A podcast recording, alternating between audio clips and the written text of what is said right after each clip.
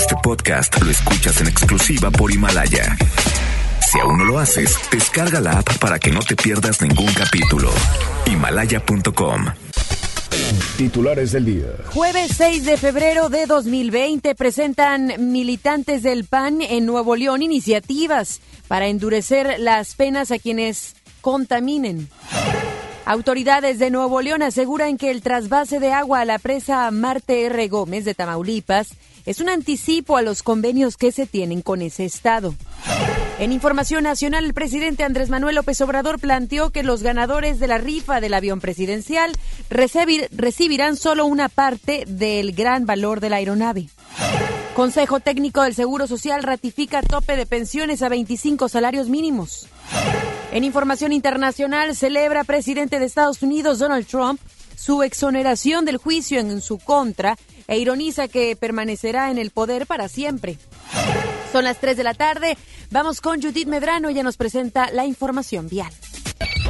MBS Noticias Monterrey presenta las rutas alternas. Muy buenas tardes, soy Judith Medrano y este es un reporte de MBS Noticias y Waze. Nos reportan el cierre del cruce de Villagrán entre Madero y Arteaga. Hay cables caídos, las autoridades ya se encuentran en este sitio. En Sendero y Universidad no hay semáforos funcionando debido a que se cayó un señalamiento vial. Sobre Sendero y Pinos ocurre la misma situación debido a que un tráiler tiró la carga que transportaba sobre Sendero y Pinos. Extreme precauciones, tráfico en la zona. Clima. Temperatura actual 21 grados. Amigo automovilista, le invitamos a utilizar el cinturón de seguridad. Recuerde que este puede salvarle la vida. Que tenga usted una extraordinaria tarde. MBS Noticias Monterrey presentó las rutas alternas. MBS Noticias Monterrey con Ana Gabriela Espinosa. La información presentada de una manera diferente. Iniciamos. Muy buenas tardes, bienvenidos y bienvenidas a este espacio de información. Yo soy Ana Gabriela Espinosa y junto a todo el equipo de MBS Noticias Monterrey y FM Globo 88.1, agradecemos que estén sintonizándonos en este jueves, casi viernes, casi fin de semana, esperando que se encuentre muy bien, maneje con cuidado y permítanos acompañarle a lo largo de esta siguiente hora, 60 minutos de información de lo que sucede en la localidad a nivel nacional y también internacional. Y si quisiera mencionarles acerca de los fuertes vientos que están presentándose en el área metropolitana de Monterrey, algunas lonas de panorámicos se han caído e inclusive algunos semáforos descompuestos en algunas zonas y municipios del área metropolitana. Para que tenga mucha mucha precaución, inclusive ya la autoridad ha señalado que estos fuertes vientos han provocado caída de anuncios, cortes de luz y también, como le mencionaba hace unos momentos, daños en panorámicos en diferentes zonas. De hecho, si usted está rumbo hacia, por ejemplo, si tomara lo que es Gonzalitos en su sentido de norte a sur, se encontrará que en esa mayor parte que va hacia la Diana, como al municipio de San Pedro, hay varias lonas de los eh, panorámicos que se han caído. Por supuesto, habría que mencionar que basta tener viento en la ciudad para conocer la cantidad de basura como ciudadanos que no ponemos en su lugar. Porque por doquier están, bueno, las bolsas de papas, bolsas de, de cualquier tipo de, de situación en las calles. Así es que eso como a manera de un poco de cultura que tengamos, ¿no? De cómo el viento nos está eh, reflejando eh, la cantidad de basura que nosotros como ciudadanos no depositamos correctamente en algunos sitios de basura y le insisto, tenga mucha precaución, ya sea que vaya en su vehículo o bien vaya a caminar. Protéjase. En verdad, eh, por favor, eleve la vista, vea si no hay árboles caídos, panorámicos y así poder prevenir cualquier tipo de accidente. En relación a esto, por supuesto, estaremos muy atentos si es que hay algo que informarle y lo que las autoridades vayan marcando a lo largo de este día. Vamos a arrancar con información de militantes del PAN aquí en el estado porque están proponiendo que se endurezcan las sanciones a quienes contaminen. Vamos con Judith Medrano porque ella tiene más detalles. ¿Cómo estás, Judith? Gracias, Ana Gabriela. Justo mayores sanciones a los que contaminen fue lo que propuso el diputado panista Luis Zarray. Con ello se realizarían modificaciones al reglamento de tránsito y vialidad, así como el reglamento para la protección ambiental y desarrollo sustentable del municipio de San Pedro. Y fue ahí en donde entregó este escrito. El legislador criticó también que el alcalde Miguel Treviño no haya continuado con los retenes ecológicos ni con los operativos que se hacían para detectar autos contaminantes por lo que pidió que esas sanciones se impongan y también que sean ejemplares. Vamos a escuchar al diputado panista Luis Rey. Eh, todas las empresas eh, que arrojen desechos al, drenaje pluvial, eh, todas las empresas eh, que contaminen con aguas negras la vía pública, todas las construcciones que contaminen o que afecten la calidad del aire con sus procesos. También, por supuesto, estamos proponiendo que se sancione a los crematorios, a las fábricas, a los comercios, y a todas las empresas que estén contaminando. Estamos proponiendo también eh, supermultas para la tala eh, ilegal e indiscriminada de árboles, supermultas también para eh, los desarrolladores que no hagan las cosas bien y que no repongan los árboles que tienen que reponer. Y también multar fuertemente de 100 a 500 cuotas o UMAS ahora a las, al transporte de carga que esté contaminando, que no cumpla con los requisitos que marcan las leyes federales y estatales y porque la contaminación es un problema de salud pública en Nuevo León, el diputado también panista Jesús Navas solicitó las actas de inspección que se realizaron por parte de la autoridad federal a seis empresas de Santa Catarina. Tan solo en ese municipio, dijo, hay cerca de 25 mil personas afectadas por la calidad del aire. La polución es tal que eso ha derivado en que las familias, especialmente los niños, presenten problemas severos en afectaciones de su salud. Vamos a escuchar al diputado panista Jesús Navas seis eh, empresas es que estamos pidiendo la inspección, que estamos pidiendo la vigilancia y que se nos comparta de una u otra manera el acta de, visita para ver en qué están mal, eh, cómo se van a comprometer, si, si, hay una sanción al respecto o una clausura, ¿no? Porque no pueden estar operando las líneas de producción así. Eh, este no es un problema ya nada más de medio ambiente, ¿sí? Es un problema de salud pública. Con esas actas de inspección estarían solicitando además mayores sanciones para que esas empresas eh, pues se incluyen no solamente esas seis empresas Ana Gabriela, sino también dos pedreras, por lo que también está pidiendo que se les sancione ejemplarmente a los propietarios. Ana Gabriela, es mi información. Muy buenas tardes. Muy buenas tardes. Gracias, Judith. Buenas tardes. La Comisión Nacional del Agua, la Conagua, abrió ayer dos de las compuertas de la presa El Cuchillo para liberar 100 millones de metros cúbicos. El agua que será enviada a presa Marte R. Gómez equivale a casi la mitad de los 230 millones de metros cúbicos que consume anualmente el área metropolitana. Cabe recordar que el pasado 19 de octubre la Conagua finalizó el trasvase anual establecido en un convenio entre Nuevo León y Tamaulipas con un desfogue de 200 millones de metros cúbicos. Sin embargo, en un video detalló que el nuevo envío obedece a un apoyo para municipios tamaulipecos. Argumentó que en 2019 fue un año seco y por eso se requiere fortalecer la presa Marte R. Gómez. Y autoridades del gobierno estatal dieron a conocer que esto es parte del acuerdo con autoridades de Tamaulipas. Vamos con Denny Leiva porque él tiene toda la información y el detalle. ¿Cómo estás, Denny? Muy buenas tardes, Ana Gabriela. Luego de este trasvase de 100 millones de metros cúbicos de la presa El Cuchillo a la presa Marte R. Gómez, el secretario general de gobierno Manuel González aseguró que la medida que esta medida es un anticipo del convenio que se tiene entre Nuevo León y Tamaulipas. El acuerdo que se realiza por el desfogue de 200 millones de metros cúbicos de agua cada año esto se da porque en 2019 no hubo muchas precipitaciones en Tamaulipas y para ello el gobierno del estado apoyó con este adelanto a Tamaulipas, dado que el estado cuenta con el vital líquido suficiente hasta por cuatro años. Sobre esto vamos a escuchar al secretario Manuel González.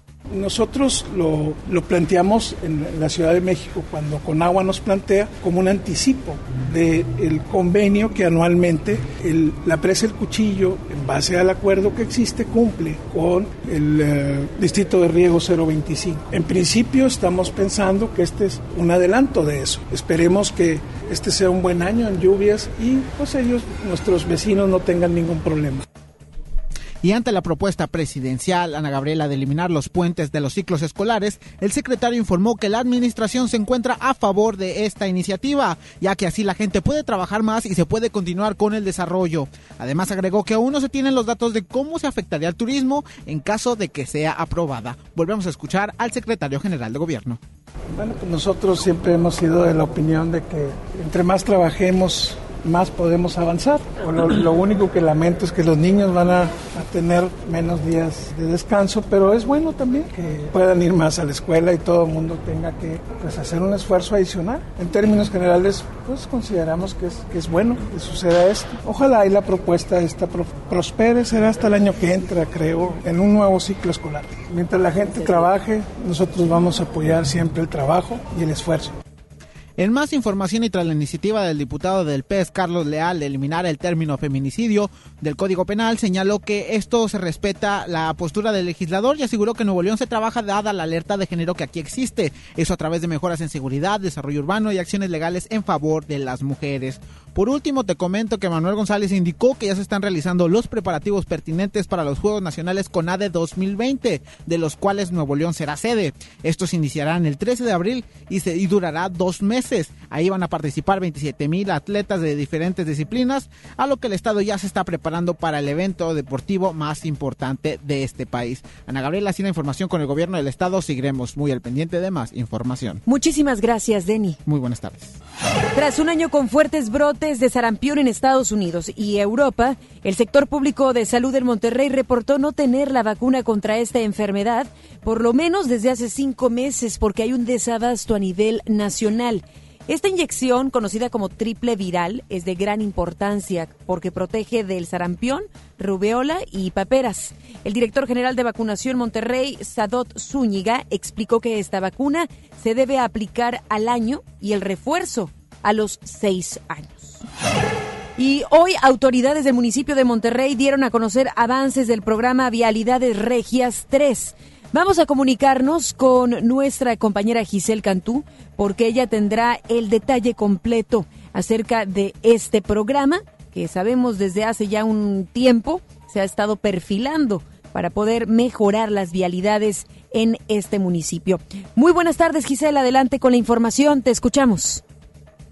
Vamos contigo, Giselle. Hola, ¿qué tal? Muy buenas tardes, Ana Gabriela. Y como parte de los programas de bacheo y vialidad de Regias 3, el municipio de Monterrey ha rehabilitado 42.511 metros cuadrados y calles y avenidas. Te comento que fue en rueda de prensa donde el secretario de Infraestructura Vial Federico Vargas Rodríguez aseguró que los trabajos avanzan en tiempo y forma, lo cual ayudará a cumplir y superar la meta anual fijada que es de 400.000 metros cuadrados.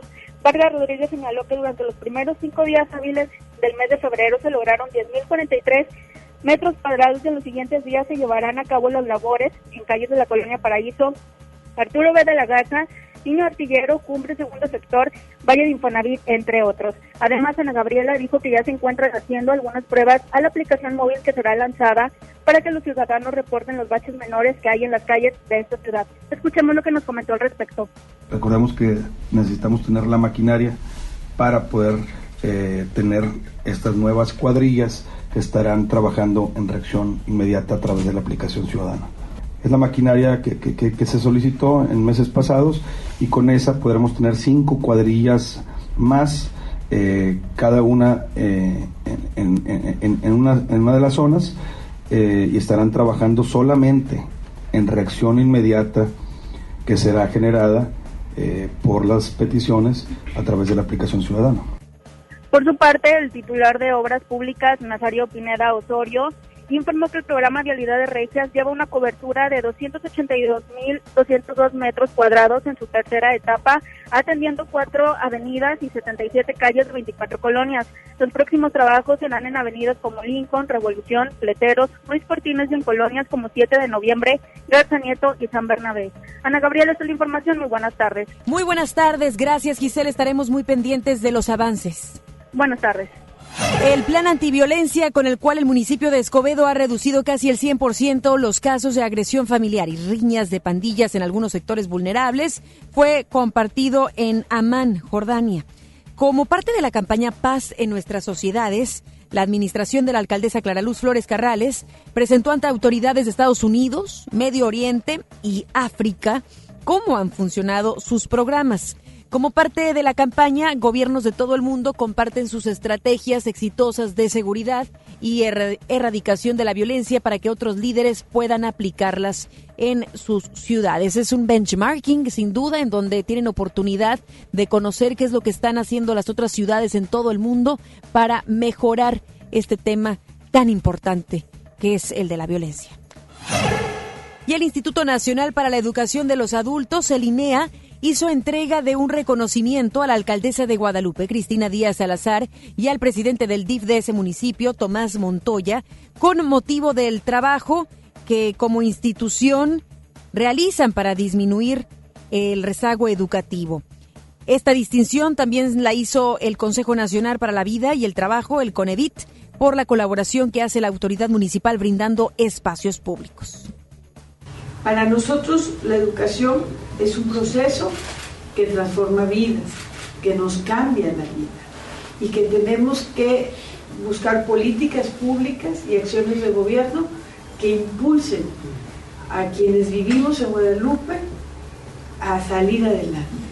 Nosotros, a través del Instituto de la Juventud, tenemos eh, convenio con más de 52 instituciones de educación superior donde hay, hay y nosotros los queremos apoyar. Merecen cada uno de ustedes que les brindemos todo nuestro respaldo y todo lo que sea necesario para que ustedes continúen sus estudios Cristina Díaz y Tomás Montoya también realizaron la entrega de material inmobiliario nuevo con el que renovaron el equipo con el que se trabaja con las en las estancias infantiles y jardines de niños. La alcaldesa agradeció la confianza que tienen las madres trabajadoras al dejar a sus hijos a cargo de especialistas en educación temprana del DIF Guadalupe. Pues dos temas sumamente importantes tanto para lo que se está haciendo con el INEA, con aquellas personas adultas que requieren determinar sus estudios básicos y que el municipio les otorgue el espacio, la manera de poder llevar a cabo esta educación es primordial. Recordemos que este tipo de rezago es importante que vayamos poco a poco terminándolo debido a que quien no tiene, por ejemplo, documentación eh, que esté actualizada e igual que haya cursado lo que es la primaria, la secundaria, reconocemos que es muy difícil que puedan después ingresar a cualquier al mercado laboral. Así es que interesante lo que está haciendo y ha hecho por muchos años el INEA y también lo que quienes se suman, que en este caso fue la alcaldesa Cristina Díaz Salazar del municipio de Guadalupe. Y el otro tema que también abrazan y creo es muy importante es precisamente estas guarderías estas estancias infantiles y jardines de niños que le permiten a mamá o a papá el poder ir a trabajar y que se sientan tranquilos y seguros de que su hijo o su hija va a estar bien cuidado, cuidada. Vamos a más información en el marco de la presentación del programa Súmate en la Facultad de Arquitectura de la Universidad Autónoma de Nuevo León, el alcalde de Santa Catarina, Héctor Castillo, invitó a estudiantes de esta institución a participar durante el presente año con ideas innovadoras para desarrollar proyectos de espacios públicos en el municipio.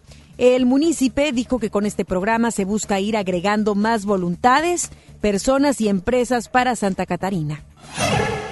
Y el municipio de San Pedro propondrá hoy cambios al reglamento del presupuesto participativo con el fin de incrementar la participación ciudadana y la calidad de los proyectos. La secretaria de Innovación y Participación Ciudadana, Dinora Cantú, dijo ayer que pretenden que además de consultar a los vecinos por medio de una plataforma digital, se retomará la participación de los ciudadanos. Cantú comentó que la propuesta de reforma contempla la ampliación del periodo para revisar los proyectos vecinales de 30 a 45 días y establecer reglas para cuando dos proyectos tengan el mismo número de votos, ya que actualmente solo pasa uno para ser tomado en cuenta.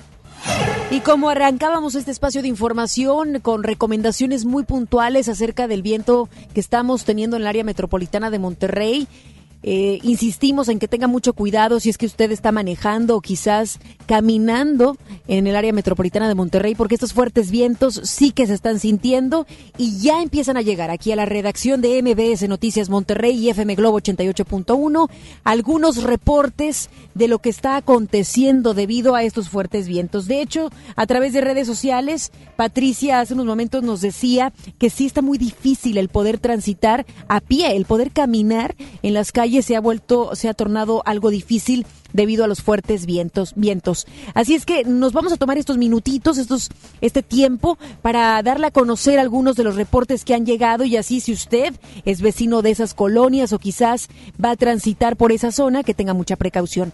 Nos están reportando un poste caído en la Avenida de los Astros y Calle del Campo.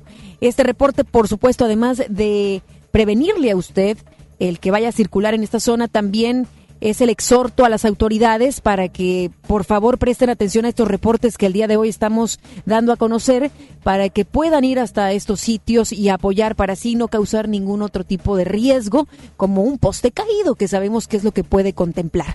Hay una lona a punto de caer en Leones y Paseo de las Cordilleras tengan mucha precaución quienes estén transitando por esa zona, por Monterrey y justo en Leones, es en ese cruce, en el cruce con Paseo de las Cordilleras. Esta lona está a punto de caer.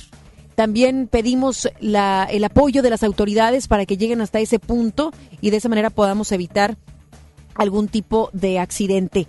También nos, nos, nos están reportando un poste caído en Puerta de Hierro y prolongación Ruiz Cortines.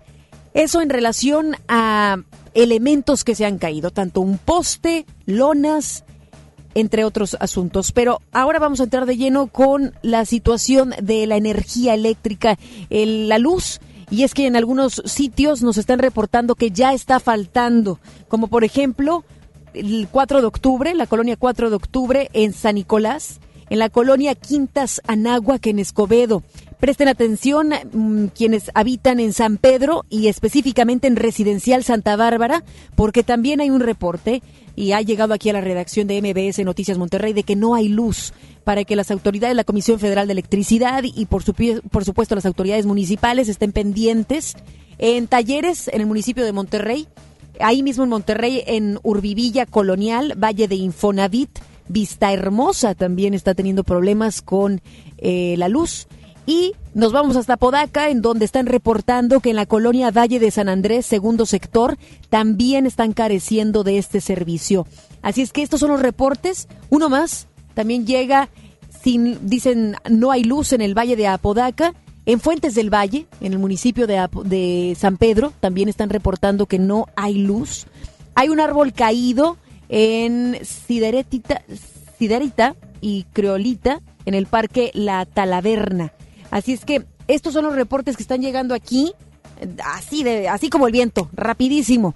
Eh, les les recomendamos una vez más que tengan mucha precaución si están manejando o bien si están caminando, ubiquen bien dónde están los panorámicos, árboles.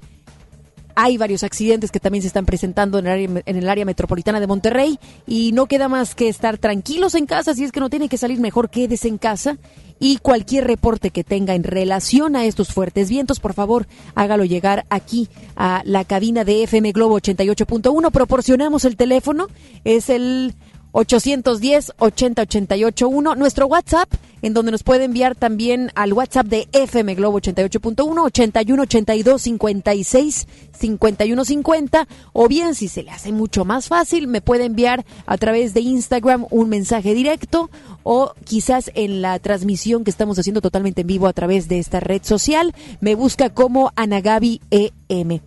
Recuerde, hay riesgo, hay riesgos en las calles debido a estos fuertes vientos. Ya tendremos, por supuesto, más información acerca de esto después de la pausa. Ya regresamos.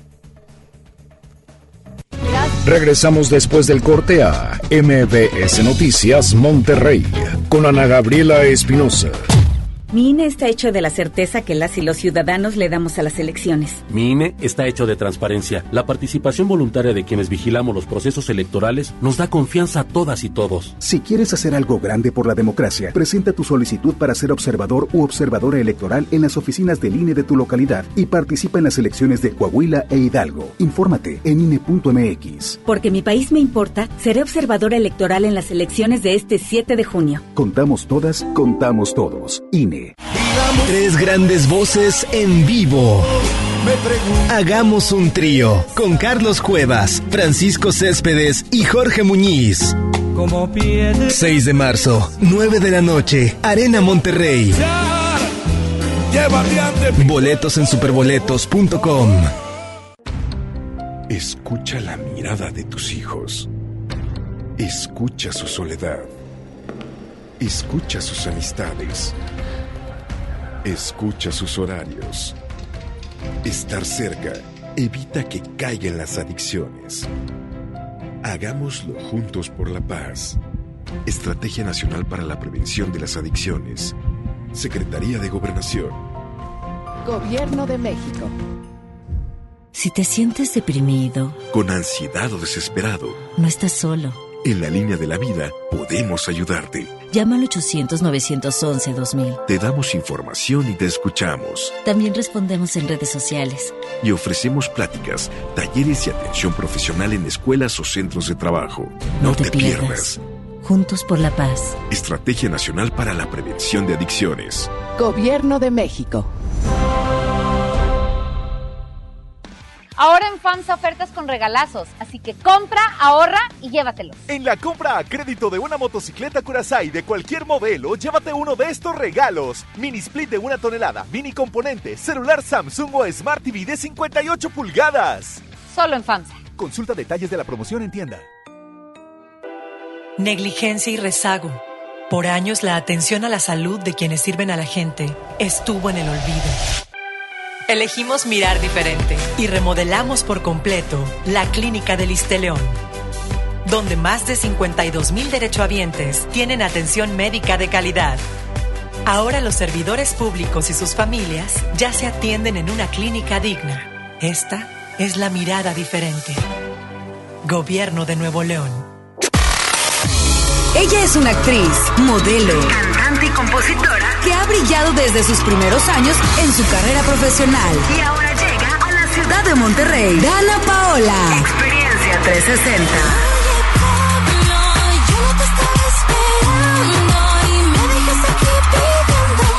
Inscríbete para ganar Meet and Greet más boleto doble de su concierto en Show Center Complex este próximo 14 de febrero como parte de su gira Mala Fama Tour. Dana Paola. Experiencia 360. FM Globo 88.1. La primera de tu vida. La primera del cuadrante. Regresamos con más información. MBS Noticias Monterrey con Ana Gabriela Espinosa. Información nacional. Pues todavía hay más novedades acerca de estas ocurrencias que tiene nuestro presidente y cada eh, prensa mañanera nos da a conocer un poquito más de detalles. Como que no quiere todavía contarnos la historia completa, sino a cachos. Le digo esto porque el coordinador de la bancada de Morena en la Cámara de Diputados, Mario Delgado, y el legislador Raúl Eduardo Bonifaz presentaron ayer una iniciativa para modificar el artículo 132 de la Ley General de Bienes Nacionales con el fin de que las propiedades del Estado puedan ser sorteadas. Para prosperar, esta iniciativa tendrá que ser avalada primero en el Palacio Legislativo de San Lázaro y posteriormente en el Senado. En ambas cámaras debe aprobarse con mayoría simple. Cabe mencionar que esta propuesta es para que se pueda llevar a cabo la medida del presidente Andrés Manuel López Obrador de rifar el avión presidencial.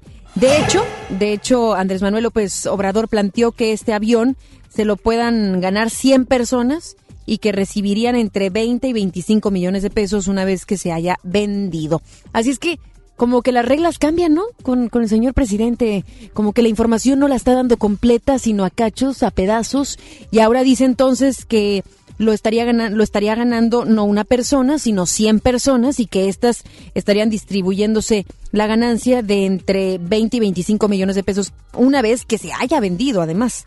Vamos con Hatsiri Magallanes porque ya tiene estas declaraciones muy puntuales de lo que dijo el mandatario federal. Buenas tardes, Hatsiri. Gracias, Ana Gabriela. Buenas tardes. Tras reiterar que la rifa del avión presidencial TP-01 José María Morelos y Pavón se va a llevar a cabo, el presidente Andrés Manuel López Obrador planteó la posibilidad de que haya 100 ganadores en vez de uno, quienes recibirían alrededor de 20 y 25 millones de pesos cuando sea vendido. En tanto, luego del sorteo, la aeronave estará bajo custodia de la Fuerza Aérea. Desde Palacio Nacional esta mañana, el mandatario adelantó que ya hay un contrato de renta por un año de 200 millones de pesos que se destinarían para el mantenimiento de este avión en vez que uno se sacara el avión o el costo del avión, puede hacerse una evaluación del costo del avión y lo que se rifa es dinero, el dinero del avión. En vez de uno, que sean 100 los premiados y entonces se distribuye el monto del costo del avión. No es uno, que es nuestra preocupación, que con el dinero y el poder la gente se echa a perder. Anunció que el día de mañana en Palacio Nacional dará a conocer el destino de dicho avión y destacó también avances en la posibilidad de venderlo. Por otro lado, admitió que hay molestia entre empresarios, pero el presidente descartó que su iniciativa de eliminar los puentes afecta al sector turístico. Indicó que su gobierno está trabajando para que no deje de haber turismo en el país.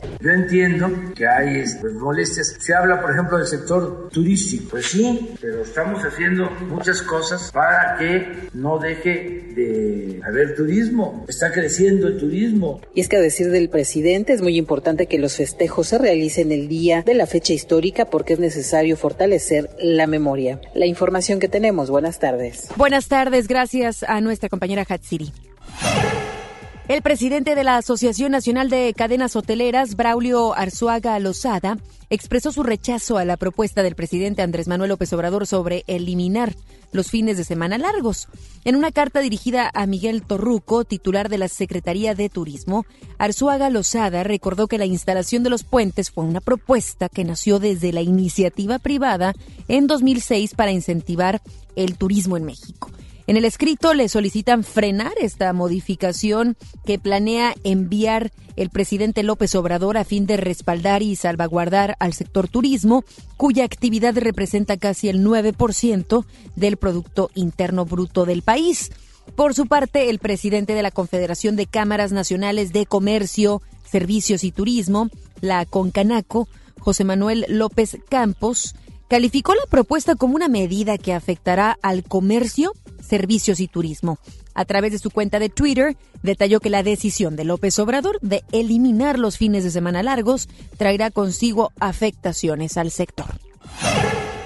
El Consejo Técnico del IMSS ratificó por unanimidad el criterio que aplica el Instituto para determinar como límite superior de cotización 25 salarios mínimos para el pago de las pensiones. Esta decisión se tomó el día de ayer en la sesión extraordinaria que realizó el órgano del Seguro Social y se ampara en la ley del Seguro Social vigente al 30 de junio de 1997. A través de un comunicado, el IMSS informó que el director ejecutivo de la institución, Antonio Pérez Fonticova, presentó el proyecto que establece que las direcciones de incorporación y recaudación de prestaciones económicas y sociales y de administración llevarán a cabo las acciones normativas y administrativas para cumplir este acuerdo. La senadora por el PAN, Marta Márquez Alvarado, exigió la comparecencia del secretario de Hacienda y Crédito Público, Arturo Herrera, para abordar el tema del desabasto de medicamentos. Además, solicitó modificar el orden del día de la sesión de ayer para entrar de lleno a temas importantes como la crisis del sector salud. La senadora criticó desde su lugar que el gobierno federal se esté hablando de asuntos como la rifa del avión presidencial, lo cual, dijo, es una falta de respeto para los enfermos que hoy están esperando continuar con sus tratamientos. No se puede minimizar ni ignorar la crisis que hoy vive el sector salud, hablando de temas menos importantes como la rifa del el avión presidencial. Esto es una burla y una falta de respeto para los millones de enfermos mexicanos que hoy esperan continuar con sus tratamientos. Ironías tiene la vida, porque ayer fue 4 de febrero, Día Mundial de la Lucha contra el Cáncer, y México lo celebra con desabasto de medicamentos. Los gobernadores de Acción Nacional advirtieron que no entregarán los sistemas de salud de sus entidades al gobierno federal porque tienen mayores niveles de calidad y servicio a la población. En León, por ejemplo, en Guanajuato, Diego Sinué Rodríguez sostuvo que ese estado no dará su esquema y resaltó que se tiene la palabra del presidente Andrés Manuel López Obrador de que la federación entregará los recursos a los que no se adhieran al INSABI para otorgar la atención. El mandatario de Guanajuato lamentó que lamentó que López Obrador haya rechazado el convenio de colaboración que habían firmado los secretarios de salud de los nueve estados gobernados por el PAN.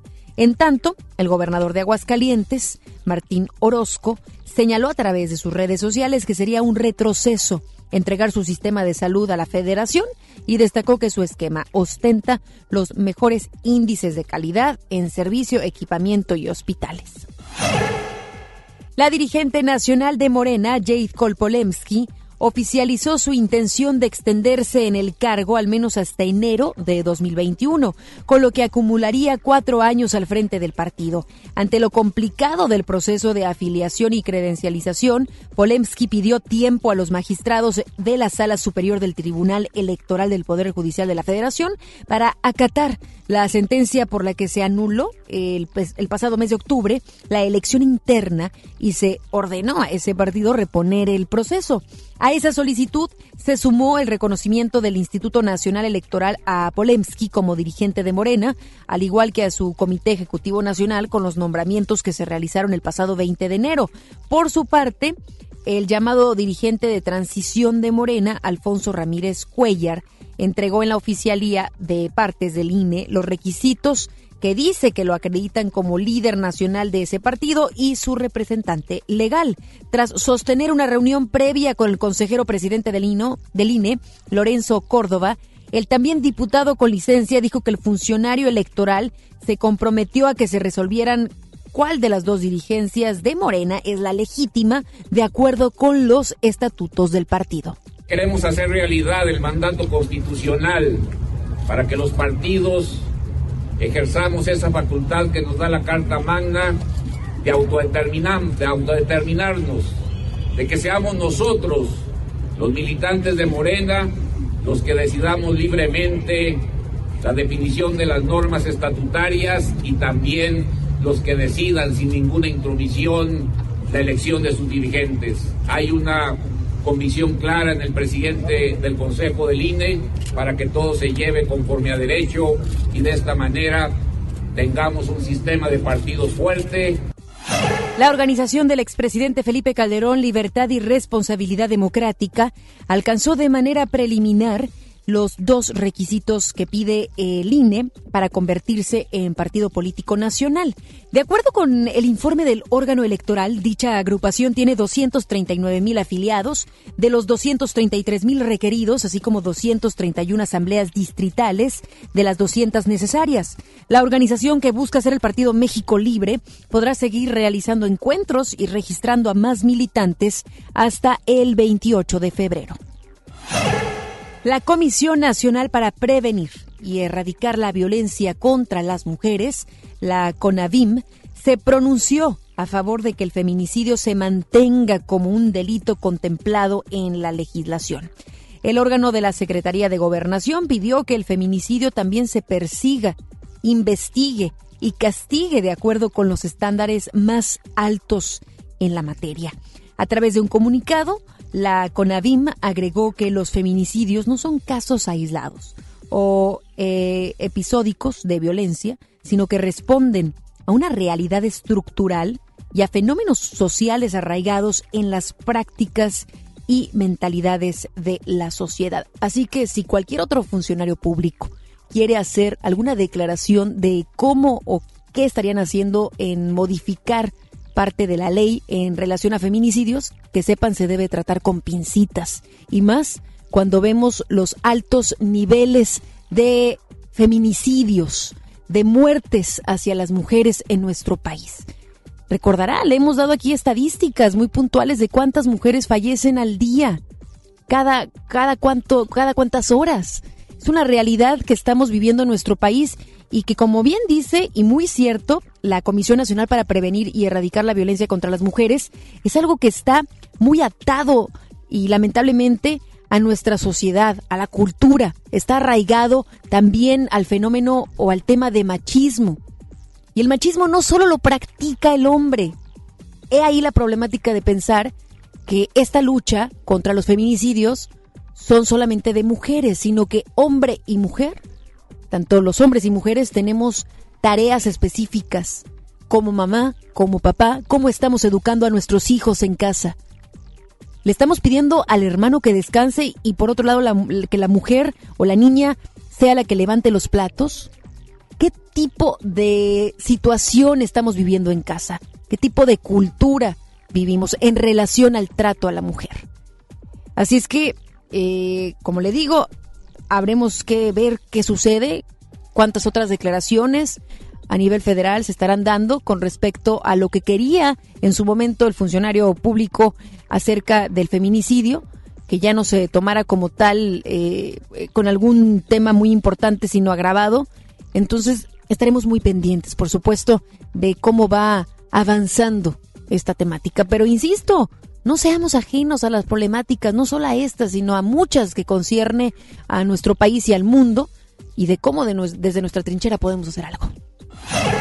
Una jueza federal negó por tercera ocasión a la ex titular de la Secretaría de Desarrollo Social, Rosario Robles Berlanga, continuar su proceso en libertad, por lo que permanecerá en el penal de Santa Marta. Durante la audición de revisión de medidas cautelares, la cual duró nueve horas, el juez de control, Ganter Alejandro Villar Ceballos negó su petición al considerar que no existen condiciones para que permanezca en libertad.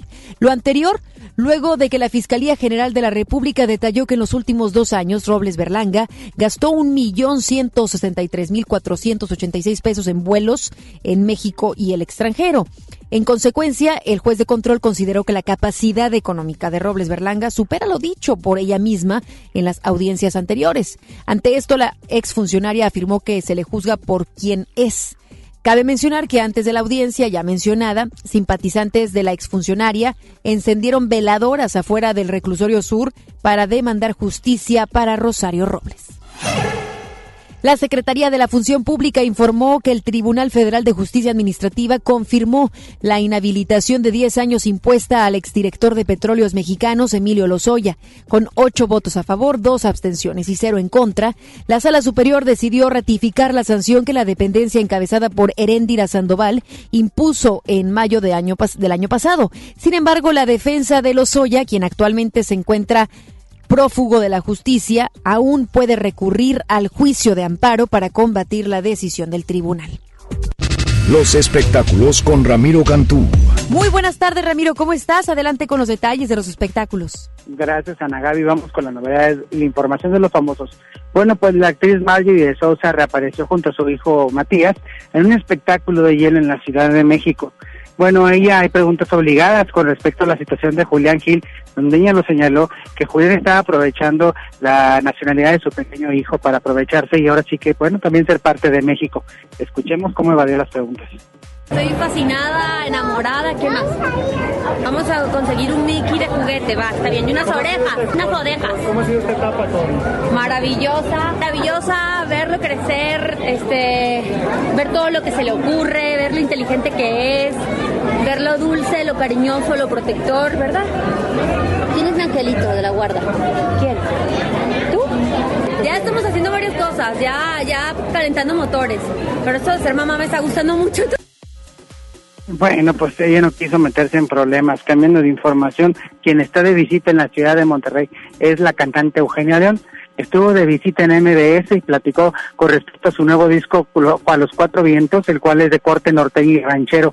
Incluye temas con los ex, invasores Lalo Mora, Javier Ríos, también integrante del grupo pesado Pepe Elizondo. Vamos a escucharle. Hicimos una parte importante de esta producción en el Palacio de Bellas Artes en septiembre del 19 y luego también dejar que el disco hable solo, porque yo no había pensado hacer un disco de duetos y de repente me dicen es que está el maestro Pepe Lizondo de Pesado o el maestro Javier Ríos de Invasores de Nuevo León o el maestro Lalo Mora, los tercos, todo lo que sucede cuando nos rompen el corazón, pues es algo que compartimos todos. Entonces lo único que hicimos es poner el color de nuestra música que lo vuelve un disco vivo, no te aburres. En el volumen ranchero que se llama Vivan las Mujeres, porque creo que es un tema muy puntual. En estos tiempos las mujeres necesitamos hablar de nosotras y, y es una canción que dice cosas duras pero con una gran vitalidad. Bueno, pues así, entrevista Juan Elon, que estuvo en las instalaciones de MBS Radio. Mucho más información de los famosos, 5 de la tarde en contacto a través de FM Globo. Muchísimas gracias, Ramiro, ya los escucharemos. Buenas tardes. Vámonos a una pausa, ya regresamos. Recuerde, estamos recibiendo sus reportes relacionados a los fuertes vientos que se están presentando en esta tarde de jueves aquí en el área metropolitana de Monterrey. Regresamos después del corte a MBS Noticias Monterrey con Ana Gabriela Espinosa. En HB, e encuentra la mejor variedad todos los días. Colgate Luminous White de 75 mililitros, 24.90. Llévate dos en Grow regular o vainilla etapa 3 por 393 pesos. O bien, detergente King Country Fair de 5 litros, 89 pesos. Fíjense al 6 de febrero. HB, e lo mejor todos los días. Desembolsate. No olvides tus bolsas reutilizables. El romanticismo de dos grandes de la música, El Consorcio y Guadalupe Pineda en concierto. 22 de febrero, 8 de la noche, Arena Monterrey. Disfruta los cantantes originales de la gran leyenda, El Consorcio y Guadalupe Pineda. Boletos en superboletos.com.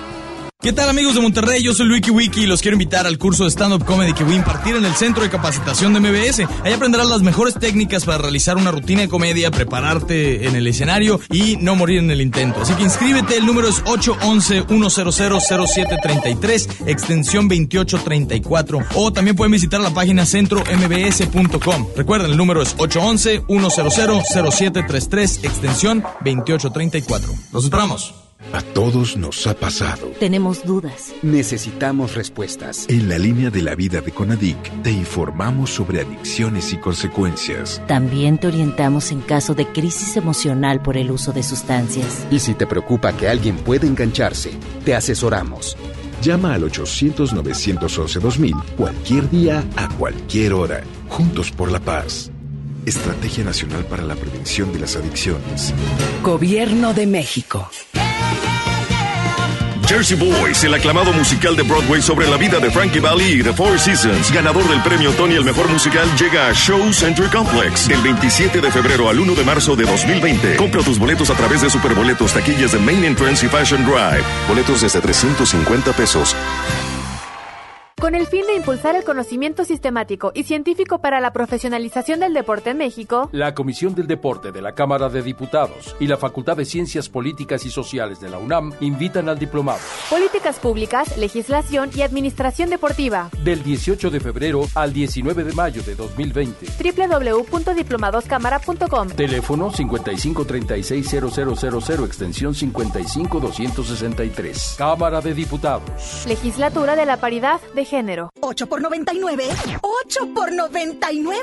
Llegó la promoción matona de 8 piezas por 99 pesitos. Oye, matón, me el corazón. Válido hasta agotar existencias. ¿Ya conoces Cody? Cody es la nueva forma de realizar cobros y pagos digitales desde tu celular, utilizando una cuenta bancaria o de alguna institución financiera sin comisiones de manera fácil y segura. Cody es la forma más confiable para hacer tus operaciones las 24 horas, los 365 días del año. Encuentra Cody en la aplicación de tu banco. Cody, el mejor servicio de pagos digitales en México. Usted escucha MBS Noticias Monterrey con Ana Gabriela Espinosa. Información internacional.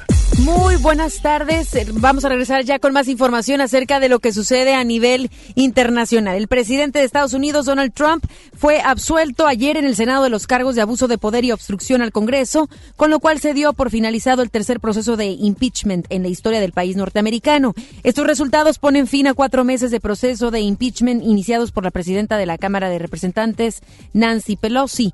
Durante todo el proceso, Trump afirmó que no hizo nada malo y calificó la investigación como cacería de brujas. Cabe mencionar que ningún, ningún presidente ha sido destituido por el Senado en la historia de ese país. Más tarde, a través de sus redes sociales, el mandatario publicó un video donde se burló de la decisión e ironizó que se mantendrá en el cargo para siempre. En la edición del metraje toma una ilustración de la revista Time, donde se advierte que si continuara, sí va a continuar por muchos años.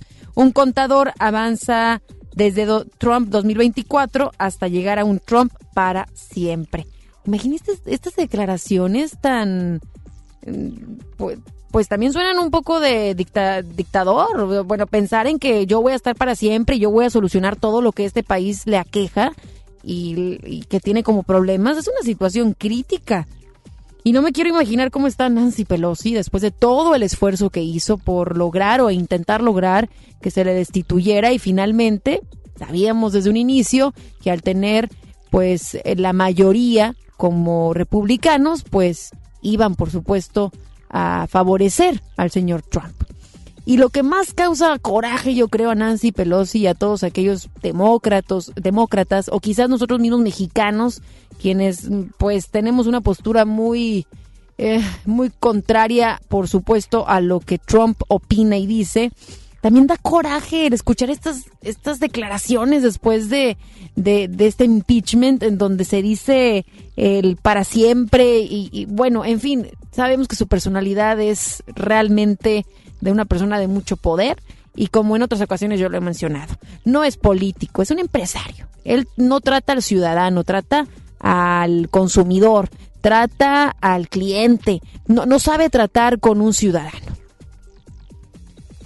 Y el líder opositor venezolano Juan Guaidó estuvo ayer, eh, sostuvo ayer una reunión en la Casa Blanca con el presidente de Estados Unidos Donald Trump. La Casa Blanca dijo que la visita de Guaidó fue una oportunidad para reafirmar el compromiso de Estados Unidos con el pueblo de Venezuela. Agregó que los líderes iban a discutir cómo Estados Unidos puede trabajar para agilizar la transición democrática en Venezuela, que pondrá fin a la crisis actual por la que pasa ese país. Tras aterrizar en Estambul bajo malas condiciones, un avión de pasajeros se salió de la pista cayó en una zanja y se partió en tres, lo que dejó un saldo de tres personas sin vida y 179 más con lesiones. El gobernador de Estambul, Ali Yerlikaya, informó que el avión no logró adherirse a la pista y patinó unos 50 metros antes de caer a la zanja desde una altura de 30 metros. Tras el hecho, el aeropuerto fue cerrado y los vuelos fueron desviados a otro aeropuerto. Las autoridades sanitarias de China elevaron el número de muertos por el coronavirus a 563 y a 28 mil los casos confirmados de esta enfermedad. Y apenas van que dos semanas. ¿Dos semanas y media, tres? Entre dos semanas y media y tres. Y ya van 563 que fallecen y 28 mil casos. La Comisión Nacional de Sanidad de China informó que hasta el día de ayer se habían registrado 3.800 casos graves, mientras que 1.153 personas habían sido dadas de alta. Un albañil argentino de 31 años encontró 250 mil pesos argentinos equivalentes a unos 76 mil pesos mexicanos y a pesar de tener carencias, pues no tiene empleo y necesita mantener a su familia, decidió devolvérselos a su dueño. El joven, quien tomó un trabajo provisional que consistía en ayudar a limpiar un comercio destruido por un incendio, nunca pensó que se encontraría un paquete de dinero entre los escombros del lugar. La historia del joven llegó hasta las autoridades de Mendoza, en Argentina, le ofrecieron empleo y ayuda a él y a su familia. Y es que a quien obra bien, pues le puedo asegurar que se multiplican los beneficios que puede lograr, como este joven arquitecto, perdón, este joven albañil, corrijo, a este joven albañil de 31 años, quien al encontrarse esta cantidad de, de 250 mil pesos argentinos equivalentes a 76 mil pesos mexicanos, pues logró un apoyo por parte de la familia de quien le correspondía este monto. Un hombre que reprendió a su vecino por orinar en público recibió un balazo en la cara durante un tiroteo que se produjo después del llamado de atención. Los hechos se registraron en un condado de Alabama, en Estados Unidos. El capitán de la policía de Grand Bay, Paul Burch, dijo que la pelea comenzó cuando un hombre orinaba en la calle el pasado domingo por la madrugada. Tras ser reprendido, el vecino sacó un arma de su auto y disparó. En respuesta, el otro hombre buscó un arma en su propio vehículo y repeló el ataque. Bush detalló que el hombre herido fue llevado al hospital y su estado de salud es reportado como estable. John Jairo Velázquez, el Popeye, quien fue sicario del extinto narcotraficante Pablo Escobar, quien se enorgullecía de haber asesinado a cientos de personas por órdenes de su patrón, murió hoy en Bogotá, Colombia, a causa de un cáncer de estómago. Autoridades penitenciarias informaron que el Popeye falleció a los 57 años bajo custodia de los agentes carcelarios en el Instituto Nacional eh, Cancerológico en Bogotá, a donde había sido trasladado el pasado 31 de diciembre. Según el Instituto Nacional Penitenciario, Penitenciario y Carcelario, Popeye fue capturado el 25 de mayo de 2018 en una entrevista con un medio reconocido. El sicario dijo haber asesinado a por lo menos 250 personas por órdenes de Pablo Escobar. MBS Noticias, Monterrey. Regresamos con más información relacionada a los fuertes vientos que tenemos aquí en el área metropolitana de Monterrey, en algunos de sus municipios. Hemos recibido ya más reportes. Recordará que en este espacio le hemos estado dando voz a sus reportes, los cuales están llegando a través de nuestras redes sociales, tanto de FM Globo 88.1 y eh, MBS Noticias Monterrey y también en el propio Instagram de una servidora. Así es que vamos a darle a conocer este reporte que nos llega relacionado al tema de la electricidad, pues nos mencionan no hay luz en la colonia Celestino Gasca en Escobedo, en Cumbres cuarto sector, Mirasol primer sector, Cumbres Antares, Fuentes en Escobedo y Loma Linda Monterrey. Se unen, por supuesto, a todos los reportes que eh, hace unos momentos le presentábamos acerca de lonas, que, que, justo hay una lona a punto de caer en Leones y Paseo de las Cordilleras, otro poste caído en Puerta de Hierro y Prolongación Ruiz Cortines, otro poste caído en la Avenida de los Astros y Calle del Campo, y ya son varias las colonias que se encuentran sin electricidad para que si usted tiene algún reporte lo haga llegar tanto aquí a nuestro espacio de noticias, como también a las mismas autoridades. Nos llega también a través del WhatsApp de FM Globo 88.1 otro reporte. Agradecemos a Maru Galván, que está pendiente de este espacio, y nos manda el siguiente reporte, y es que no hay luz en cerradas de Anáhuac en Escobedo. Y así siguen llegando varios reportes tome sus debidas precauciones. Eh, recordemos que estos fuertes vientos se, se derivan debido a el Frente Frío número 38 que está por ingresar aquí a esta zona de Nuevo León y queremos darles puntualmente algunas recomendaciones que hace la autoridad estatal, como por ejemplo hay que cerrar y asegurar puertas, también ventanas o toldos.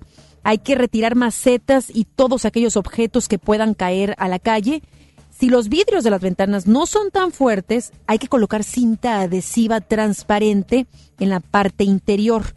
Hay que evitar salir de casa, si no es necesario. Estas son algunas de las recomendaciones que emite Protección Civil y que por supuesto siempre todo ese cuerpo eh, de elementos están cuidándonos, quienes el día de hoy también queremos agradecerles y felicitarles porque están seguramente recibiendo muchos reportes y apoyándonos en esta situación de fuertes vientos. Así es que ya lo sabe, estas son las recomendaciones, algunos de los reportes. Cuídese mucho, que pase muy buena tarde de jueves. Mañana los esperamos en punto de las 3 de la tarde. Yo soy Ana Gabriela Espinosa y ahora lo dejamos con Gaby Vargas. No importa cómo estés, siempre puedes estar mejor. Mejor. Con Gaby Vargas.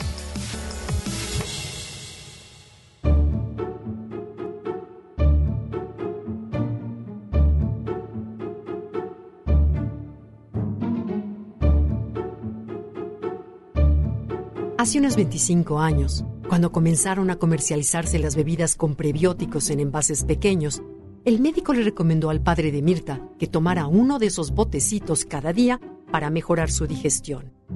Él lo cumplió al pie de la letra. Mirta se ocupó de surtir los botecitos a su padre, quien, ya viudo, vivía solo en el antiguo departamento de la familia, donde recibía con frecuencia la visita de sus hijos y nietos. Cada quincena, Mirta llevaba los paquetes con los botecitos desechables y los dejaba bien acomodados en el refrigerador de donde su padre los tomaría de acuerdo con las indicaciones de su médico. Cuando llegó el fin de año, la familia se reunió en el departamento para festejar la Navidad y Mirta y las hermanas entraron a la cocina para calentar los platillos que cada una de ellas había llevado. Buscando un platón, Mirta abrió uno de los muebles y se llevó una curiosa sorpresa. Sobre uno de los entrepaños se encontró con todos los botecitos de los prebióticos vacíos, perfectamente limpios, alineados y ordenados. Pero papá, ¿qué es esto? preguntó Mirta. El padre respondió de inmediato. Se me hizo una pena tirarlos. Pueden ser útiles. Se me ocurrió que pueden servir para tomar tequila en los días de campo, por ejemplo. Todos los hijos soltaron al unísono una carcajada. Ay, papá, dijo Mirta, pero si nunca salimos de día de campo. A nadie aquí le gusta el tequila, y si acaso lo tomáramos, usaríamos vasos desechables. Los botecitos de plástico se fueron todos a la basura.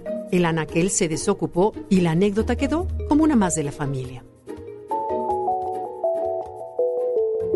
Todos ellos estaban convencidos de que el papá, hombre sencillo que había crecido en provincia, no había sabido nunca acostumbrarse a los cambios y a las comodidades de la modernidad. Les parecía pintoresco su carácter rústico y por eso la historia de los botecitos les divirtió tanto. Tuvieron que pasar muchos años para que Mirta cambiara su opinión al respecto. Esto ocurrió hace unas semanas cuando leyó una noticia que la dejó sorprendida. Cada año, cada mexicano tira a la basura varios kilos de botellas y envases desechables que sumados en su totalidad significan más de 780 mil toneladas anuales de plástico. La cifra es impresionante. Mirta se acordó entonces con otra mirada de la anécdota de su papá y los botecitos desechables. Por supuesto, se dijo a sí misma, él no concebía el desperdicio y creo que tenía razón. Es cierto, la generación del padre de Mirta creció con unos valores de aprovechamiento que se perdió en unas cuantas décadas. La entrada de los plásticos desechables a México comenzó tímidamente en los años 60 y 70 para extenderse bruscamente en los 80 con la llegada del PET. Esto modificó en unos cuantos años los hábitos de consumo. Desaparecieron los envases retornables y en unos cuantos años el hábito de usar y tirar se volvió parte de nuestra vida y hasta orgullo. Pero, ¿podremos revertir esto? La observación que hizo Mirta es esperanzadora, porque si te das cuenta, el cambio está en nuestras manos. Solo se trata de volver a aprender. No es tan difícil. Solo hay que recuperar los valores que nuestros papás y abuelos nos enseñaron y retomar el organizarnos de manera más responsable en la vida diaria. Piénsalo, ponlo en práctica. Te invito a que comiences por evitar o reciclar los envases desechables.